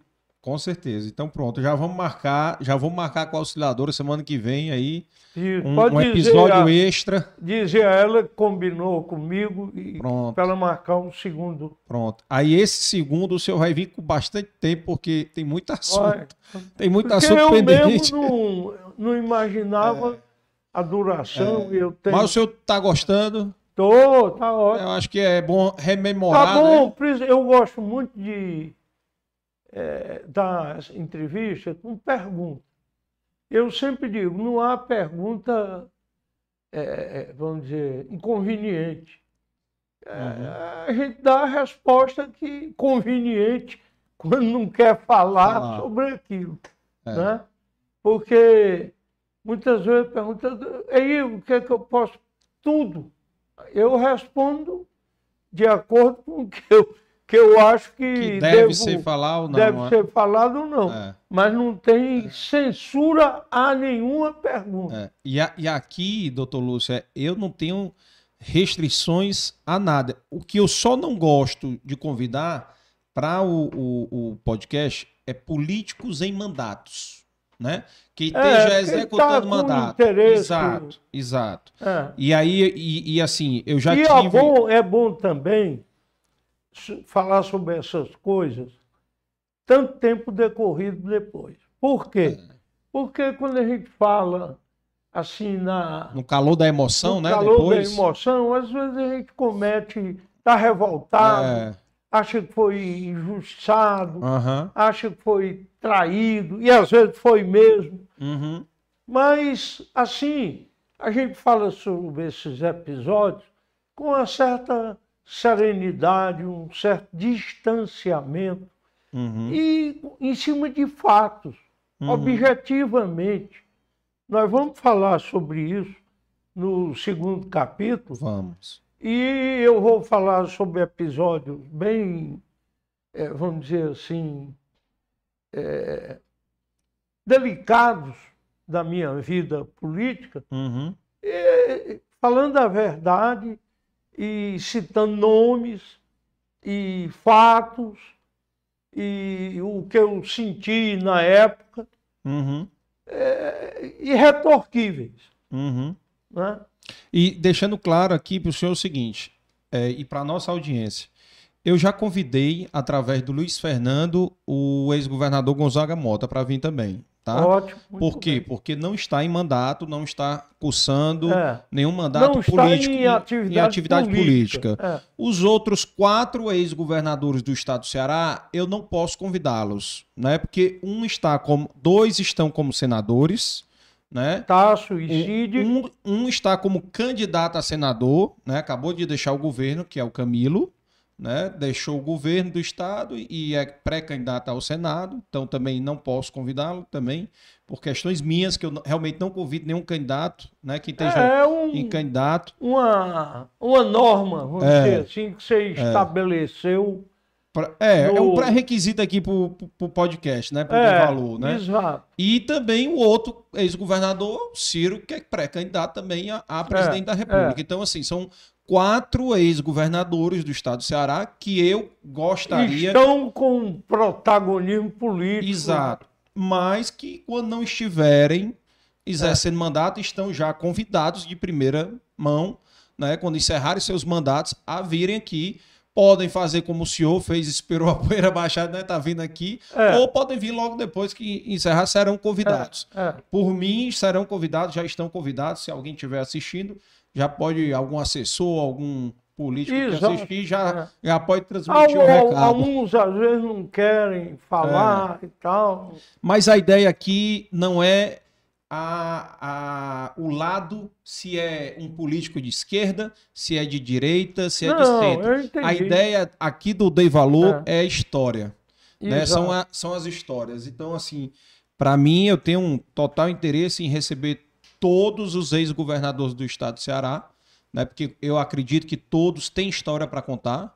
Independente se eu concordo ou não, a minha, a minha, a minha É decisão claro, aí política é uma pessoal, questão independente disso, é, pessoal, É, a sua opção, sua preferência, sua identificação São- maior. é, exato. Mas, é, de antemão, eu, eu particularmente muito surpreso aqui com tanta coisa que o senhor falou desses bastidores aí, que a É gente porque nem... Você é jovem, É, e é muito- como você diz, eu não sei se você mapeou a faixa etária Mapeei. aí dos A- seus. A maior parte do nosso público tem de 35 a 44 anos. é. A maior parte do nosso E público. você, qual é a Eu tenho 40. Ou 40. seja, tá dentro da minha faixa etária aqui. É. Né? São a maior parte. E a segunda, a segunda maior faixa já é a faixa abaixo, de 25 a 34. Então já são pessoal que não nem, Ah, é. nem conhece ainda. é, É, isso. nem conhece. Às vezes a pessoa que. O senhor era governador e eles eram bebês, pequenos. Exato. Entendeu? Então, É. assim, nem, nem, nem conhece. E aí já a terceira maior faixa já é o pessoal de 45 a 54 anos, né? Que aí já são pessoas que com certeza se identificam com o senhor, com, como senador, como, como foi vice-governador, secretário de saúde, que também tem aqui nessa época do vice-governador, né? O senhor acumulou cargo, se eu não me engano, como secretário. Durante né? um ano. É, um pronto. ano e pouco. Isso, isso, isso. Então, do assim. Ciro. E, é, exatamente, no, no governo do governador Ciro Gomes. Então, assim, já vamos deixar marcado. Vamos depois, quem está assistindo, a gente vai anunciar aí depois aí para vocês no nosso Instagram, a parte E 2. qual é, você tem o, o número de acesso? Quantas tenho, tenho. pessoas? que, via- que visualizam Sim. depois. O, o, o grande diferencial da gente aqui, doutor Lúcio, é que a gente, como a- o nosso episódio vai ficar lá na- no YouTube, Sim. gente vai assistir depois. É É. todo mundo que pode assistir agora, 4 horas da tarde. E depois Né, do. YouTube você tem como uma estatística de Tenho, quem... tenho. Quantas as pessoas acessam. Nós já temos no, no nosso canal é, 1.600 inscritos no canal. Desses 1.600, eles são apenas 30% das pessoas que assistem. Muita gente que assiste não é inscrito no canal. Né? Mas a E gente a já tem... inscrição no canal dá um direito, qual o diferencial? O diferencial é que os, as pessoas, quando se inscrevem no canal, o canal se torna mais relevante e espalha mais as histórias, né? O, o, o algoritmo do YouTube, ele distribui mais, então chega Ah. em mais pessoas. Sim. Né? Quanto mais inscrito eu tenho, mais pessoas vão ter acesso Ah. ao conteúdo que a gente produz, né? Então tem esse efeito aí. Mas eu queria primeiramente agradecer ao senhor por ter vindo, né? É, pedindo desculpa novamente aí por a gente ter esse conflito de agenda, mas a gente já vai agendar na semana que vem já. É, foi um Então, já- conflito de, de alguns minutos. Não, não, a coincidência do, do, do seu evento de hoje à Ah, noite, é. né? Que a gente Não, teve que antecipar. eu, é, é, é, eu acho que é até melhor dividir em dois. É, muita história. Porque é muito longo. É. Eu nem sei se deixa-me é, opinar aqui. Vocês é que entendem dessa é, toda essa parafernália e tecnológica. Tecnolo... Eu não sei o que que distingue um podcast de um vídeo que está no YouTube, que está no, Uhum. no Facebook. No Facebook. O que é? Não, ele é. Porque se, você, se eu mostrar meu celular, você vai. É uma pessoa educada, vai dar uma risada. Ah, Mas porque eu realmente não. Eu gosto muito do, do Facebook, já gostei muito do Twitter. Vou até, quando vier, trazer um livrinho que eu fiz, que era o. Por que, que eu gostava do Twitter? Ele- eu tinha um desafio. Qual era o desafio? Colocar uma ideia em 140 cara- em caracteres. caracteres. Então aquilo para mim era um desafio. Desafio. Uma ideia que valesse a pena. Aham. Quer dizer, desafio ao meu poder de síntese. Sim, sim, com certeza. Inclusive no livrinho ainda publiquei dois mini contos Tem- em 140 caracteres. Então, eu, eu, eu gosto de, do Facebook, gosto de, do e-mail, gosto do. eh, gostava muito do Twitter, depois eu saí porque é muita agressão, Ah, é muita coisa. É. Eu, Mas eu não, não tenho WhatsApp. O meu celular é o mais simples, Simples. possível para ligar e receber. E então por isso que eu sempre tive curiosidade. Ainda ontem eu dei uma entrevista pelo celular do meu motorista, Aham. um podcast das as Cunhãs, que é da é? Inês Aparecida, Ah, a Camila e a Evelyn, né? E aí, o, o, o que é que distingue um podcast desses outros eh, eh, meios, nem meios, desses outros produtos? Né? É, o podcast, o podcast ele é um programa de áudio e vídeo ou áudio somente, transmitido via streaming, que é via internet, certo? Então ele não é via radiofrequência, né? Então ele é via internet. Então essa basicamente é a concepção do podcast. O que que é um podcast? É a Nós- maneira de transmitir, de, de o transmissão. meio de transmissão. Exatamente. É, que é transmitido via internet.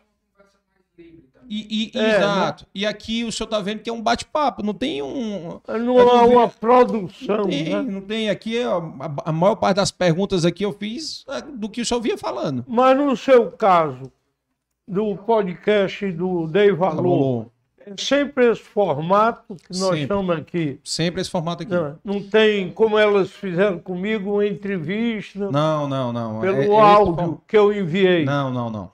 É esse formato aqui. Depois eu vou mandar para. Eu posso pegar depois o telefone do seu motorista, é, que eu mando para ele alguns episódios para o senhor assistir. É, o episódio do Beto Studas, que foi seu candidato a, a vice-governador na reeleição. Tem o episódio do Fernando Cirino.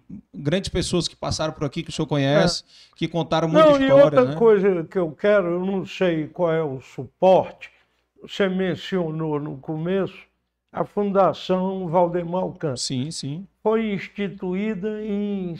vai fazer 40 anos agora, nesse próximo ano. Uhum. E foi instituída pela família, as minhas irmãs e eu, minha mãe ainda era viva, meu tio Adelino, que foi deputado estadual, era vivo. E ela não é para fazer uma apologia minha ou da minha da minha seu- família, do seu- do meu pai ou do meu filho, que teve três mandatos de deputado federal. Uhum. Não. É, claro, ela tem, é depositária da, dos nossos documentos. Sim, sim. Todas as entrevistas, Registrado. programa de campanha, material de propaganda, livros, Uhum. discursos, projetos, tudo isso. Uhum. Porque isso faz parte de um contexto político. Total. de uma determinada época, que é uma época que vai, vamos dizer, de 47, quando ele se elegeu deputado estadual, até 2000 e, e Até falecimento 10. dele Não, também. aí já estou pegando Não, aí a já minha. pega na sua Quando parte. eu deixei Sim, sim, a sim. política, Política, hoje é. eu, eu me limito a dar ainda apoio, Uhum. alguma orientação.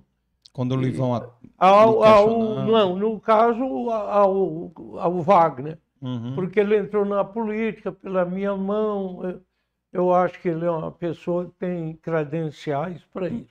Uhum. Mas nós não Quem teve aqui também foi o seu suplente, Luiz Girão. Luizinho, Teve grande aqui amigo. Pois bem, então, eu para agora concluir o porquê que eu estou dizendo isso. Eu, qual é o suporte que eu tenho que guardar isso lá na fundação? Sim, a sua, os seus funcionários podem baixar o episódio lá na fundação. Daqui a pouco o episódio ele fica disponível e eles podem baixar. Então vai, o senhor vai ter ele, lá. porque eu, eu, eu ainda sou muito do papel. Porque o sujeito É, via- bate 100 fotos no, no celular, vamos Aham. dizer. Aí depois, rapaz, não, tá na nuvem, tá não sei aonde. Ninguém guarda. Tem que imprimir, né? Tem que- eu, aí eu não vou fazer imprimir todas, mas algumas Guardar. eu imprimo Mas e guardo, porque a outra, É. eu tenho lá na fundação, sei lá, 10 mil fotos, Uhum. talvez, Aham. tudo catalogado, quem era, quem não era. Não, não só algumas de família, mas 90% da vida na pública. vida pública. Do meu Sim, pai, sim, minha, sim, do meu filho e tal. sim. Mas a gente vai mandar também as É. fotos. O Léo bateu várias fotos. Nós vamos bater aqui ainda fotos então quando encerrar. você é, quer uma foto que isso começou quando? A se bater tanta foto em celular? Digital, acho que uns 15 anos, né? 15 10, anos. 10 15 anos pra cá. É. E se eu É. te pedir uma foto de 15 anos atrás, tu ah, vai achar fácil? Eu acho. Acho. Eu tenho um, um HD externo, tenho na nuvem, tenho Mas você, você Parada senta, você senta para olha, hoje eu vou olhar as fotos que eu tirei há 10 anos atrás. Eu só vou atrás das fotos dos meus filhos, aí. que é pra ver as antigas deles. Agora eu posso É. pegar um álbum e as, por acaso as fotos lá da fundação estão Uhum. digitalizadas. Sim, Você pode acessar até daqui. pelo portal, né? Pela É, internet. entra e tira. Mas eu é, agora eu posso chegar em casa, tem uma pilha de álbum. Ah, eu vou olhar o álbum aqui, as fotos do casamento, É. tal, não sei o quê. Então, É. A Mas tecnologia, isso é- né? É uma. É uma conversa que está fora do do- aqui Mas- do nosso. Mas é, é- essa Mas é dificuldade é, é normal, né? A tecnologia avança muito, muita mudança. é Mas verdade. assim, mas assim, foi ótimo assim, a gente tem todo o registro, vai ficar em áudio depois que tiver que eu transformar esse episódio também eu e tiro. outra coisa, Carlos, é o custo disso. Os primeiros documentos da fundação Uhum. estavam, estavam num suporte que eu acho que você nem conheceu, que era um, um disquinho, chamava um disquete. Diz que é, conheci, conheci. Foi bem. Conheci o pequeno e conheci o grande. Aí o disquete, É, o VHS, é. o CD, O CD, o CD, DVD, o DVD. é. Agora Nós pendrive. vivemos gastando dinheiro lá É. na fundação para mudar É. suporte. Custa dinheiro. É, E já não tem muita gente que faz isso quando. Tem algumas empresas, né? é. Mas cobram. Daqui a um tempo você vai ter esse problema aqui. Já vai estar tudo digitalizado, né? Mas vamos, vamos, vamos marcar, pessoal que está assistindo ainda a gente aqui, vamos marcar o segundo episódio. É, vou falar com a auxiliadora hoje ainda para amanhã e amanhã a gente já divulga a data do segundo Mas se episódio. você tiver mais uma, indagação sobre a Constituinte, Não, ou sobre que- a elaboração da Constituição, o que, que acontece? O Brasil, de 64 a 80, e o, o, o, o Sarney né? Foi em 86. 86. É. De 64 a 86, foi governo militar, que reprimiu direitos, eh, restringiu a liberdade. Não vou entrar no mérito, Sim, sim. estou sim. fazendo uma constatação. Uhum. Não é que eu queira fugir do mérito, mas não é o caso aqui. Então, a Constituinte foi aquele momento em que explodiram reivindicações reprimidas e que ali encontraram espaço para serem colocadas os chamados grupos de interesse ou grupos de pressão, legítimos ou não, mas que se organizavam em torno de interesses. Então, eu participei de um grupo que recebeu o nome de Grupo do Consenso. O que foi?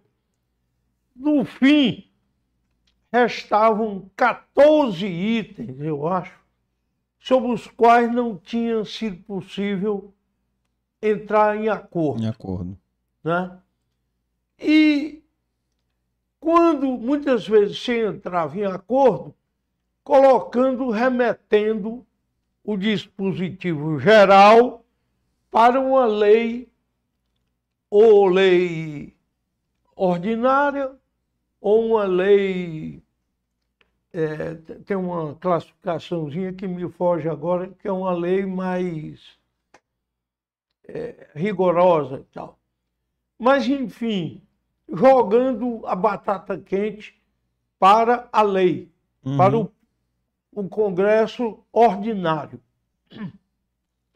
Pois bem, desses 14 itens sobre os quais não se chegava ao acordo, que era reforma urbana, reforma agrária, eu acho que índios, eram uns 14 por aí Uhum. só ficou um item sobre os quais não podíamos, não chegamos a um acordo. Foi a reforma agrária. Foi o grande embate final da Constituinte. E terminou prevalecendo o texto mais radical, que se mostrou pior do que o texto e que, que foi vencido. Uhum. Porque o radicalismo do tema terminou eh, encerrando uma má solução para o problema. Eu, uma pergunta, doutor Lúcio. Será que essa constituinte, ela não foi feita no momento errado, com a poeira alta, em vez de a poeira ter abaixado? É. Porque o regime militar Você tinha tem, você tem alguma razão, não é? É tanto que o, o Roberto Freire, foi meu colega deputado e senador, ele, quando criticava uma das coisas que é dessa Constituição, foi essa farra de partido político. Ficou mais fácil você organizar um- um, Um eleição de condomínio do que fundar uma igreja. Um partido é muito mais fácil mais fácil. e um, do que É. uma, uma eleição de condomínio de edifício. E ele dizia, não, mas isso foi uma espécie de farra da democracia. E aí desvirtuaram, Uhum. porque passou a ser meio de vida criar partido. Partido. Porque agora tem recursos públicos, Fundo eleitoral. o sujeito funda um partido. É. Fundar um partido deve ser livre, Uhum. deve ser fácil.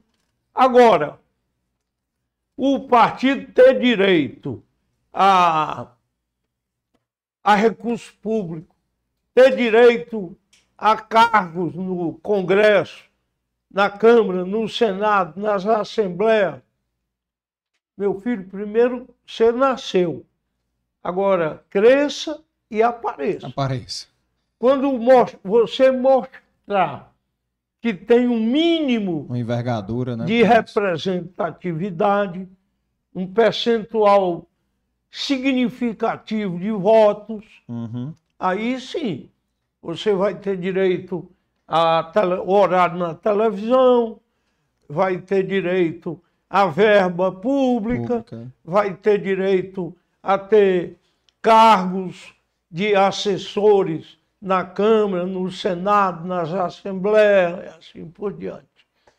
É. Felizmente está começando A a, se corrigir nisso, isso, né? É. mas devagar e depois de muitos obstáculos, muita dificuldade, porque virou um meio de vida. Total, total, total. Muita gente vivendo desse fundo aí partidário. Doutor Lúcio, assim, queria agradecer. Vamos lá ao nosso episódio 2, continuar a nossa conversa a partir né, do, do vice-governador. Eu anotei aqui três tópicos aqui que vão ficar para a nossa parte Diga. 2, que é o, a- a- o final da sua parte política, que é como vice-governador, senador e governador, né? A parte da família, né? Que a- o senhor não falou ainda como foi conhecer a dona Ah, Beatriz, tá, tá. né? A parte dos seus Ainda filhos, a Daniela e o- família, e o Léo, família, é. né? E as instituições, as entidades de, que o senhor participa, né? Da, Pronto, tá do- ótimo. Então a gente vai falar na segunda parte sobre esses. É, esses aí tópicos Tá aqui. bem, tá bem dividido. Pronto, bem dividido. E aí eu queria lhe dar uma E lembrancinha você aqui. ainda fica com direito. Atenção, É, já fica o pessoal já fique o na próximo capítulo. expectativa. É, deixamos com o gostinho na boca aí. que aí sim vai entrar outra parte aí também da parte política. Aqui é uma lembrancinha para o senhor. senhor Ah, uma tá caneca nossa aqui do podcast para o senhor deixar na sua casa ou então na. Deixa eu abrir aqui para o senhor. E aqui tem uma frase aqui de um pensador também aqui, ó. Senhor. Homem só pode descobrir novos oceanos se tiver de coragem de perder a terra de vista. Né? Você pode até botar. Bom, você tem ali a sua caneca, né? É, tem, não, tem, tem a minha. Essa, essa É, não, é para ter aquela curiosidade que todo mundo queria saber o que tinha na caneca do Jô Soares, era? Ah. Então, o que que tem na caneca do, do Carlos? É água, não é cachaça, não. Não! Eu, a do Jô até hoje eu não sei. Não sabe, né? Nem eu também. Aqui é um café nosso, café produzido lá no sítio do papai, em Pacuti, certo? Ah, é? Torrado e moído aqui, o senhor já vai levando. E uma lembrancinha aqui da Brié, que eu acho que a dona Beatriz vai gostar muito. Ele vai muito ainda a Pacuti. Menos. Quando a gente Eu era fui pequeno, lá ia uma 15 quilos. vez, Foi. ficava há muito tempo. Acho que o senhor, foi, o senhor era governador na época. É, É, aqui era. era, É em. Pacuti, é. Em Pacuti. E tem muito pé de café ainda. Não, o meu irmão, o Caso Eduardo, que tá plantando lá, tem um pouco mais de um hectare. O sítio do papai tem uns 30 e dá hectares. ainda para fazer. tem um- muita gente lá plantando é, café lá. A serra tá muito boa com o café, os cafés Não, eu digo, o sítio de vocês, é- Ah. qual é a área dele? Mais ou menos 30 hectares. Ah, é grande. É grande. o dá pra dobro do meu. muito. O meu é crescer. 16 hectares. É, Mas eu desisti do café, porque era muito trabalho, viu? muito trabalho, gasto. É. E tinha ano que dava um saco e meio. E outro que dava 20. É. É, o meu irmão tá passando por isso. Meu irmão vai de 15 em 15 dias. É, Tá mas o café cresceu muito. O café tem o mercado consumidor cresceu muito. É. É, ah, pode depois, depois a gente conversa aí se eu quer repensar, trazer o café É. para lá. Pessoal, agradecer aqui todo mundo que está assistindo, né? Agradecer aqui os nossos patrocinadores Amarelo, Café, Vitória, né? Sistema FIEC, Federação das Indústrias do Estado do Ceará, BSPA, Biscoitos Brié, La Maison em Casa, Inove Comunicação, Inove Contabilidade. Lembrando aqui a produção da Valor Produções é mais assessoria em eventos, né? E agradecer novamente o senhor, deixar o senhor a mensagem final aqui por enquanto, né? Até semana que vem. Olha, é, eu quero agradecer, foi muito importante até para eu me lembrar de certos episódios que já estavam meio esquecidos. Nessa idade, o nosso hardware dá sempre aqui e acolá um sinal de, de falha. Vocês me desculpem, mas eu vou me esforçar para trazer essas informações, são úteis. Aham. Hoje, a nossa juventude dá mais importância à novidade do que à memória. A novidade é sempre é, atrativa, né? Atrativa. tem um fascínio É. da, de alguma coisa que nós estamos tomando conhecimento naquele momento. Mas a memória é muito importante, porque, a rigor, nós devemos nos conduzir como Janus, né? aquela personagem mitológica que tinha duas faces, olhando para trás e olhando para frente. frente. Porque, Pra trás pra não esquecer. não, né? para não esquecer, para pegar lições, do- Lições do do passado. passado, né? Aprendizados. conhecer o fio da meada, Uhum. por que determinada coisa aconteceu, como foi que aquilo chegamos ali. Sim, sim. Então, é, é, isso aqui para mim é, é, eu estou muito satisfeito e com essa oportunidade, porque também é a ideia para reconstituir, ou pelo menos a minha versão, né? É, aqui é a sua versão. Exato. E a minha versão, eu sempre procuro ser assim bem fiel aos fatos. Né? Uhum. Eu digo alguma coisa que uma pessoa pode não gostar, mas eu procuro ser objetivo. E olha, o que eu estou dizendo aqui é fácil de confirmar, de comprovar aquilo que eu estou falando naquele momento. E eu tive, agora para concluir, mas dentro do interesse que você tem na participação dos seus entrevistados, eu, uma, uma coisa que me obsessiva em mim é o receio, o temor, o medo de ser injusto, de Uhum. cometer uma injustiça. Então eu tinha assim um. E, e de cumprir compromissos que eu assumo. Por quê? Ninguém é obrigado a assumir um compromisso. Assumido, você tem que cumprir. Honrar. E na política, honrar. E muitas vezes na política isso não existe. Então, por exemplo, nós vamos falar disso na hora do governador, Sim. mas eu me apresentei candidato com um programa de governo. Eu vou fazer isso, isso, isso, isso. E eu cobrava isso insistentemente dos meus secretários. Eu só tive quatro anos.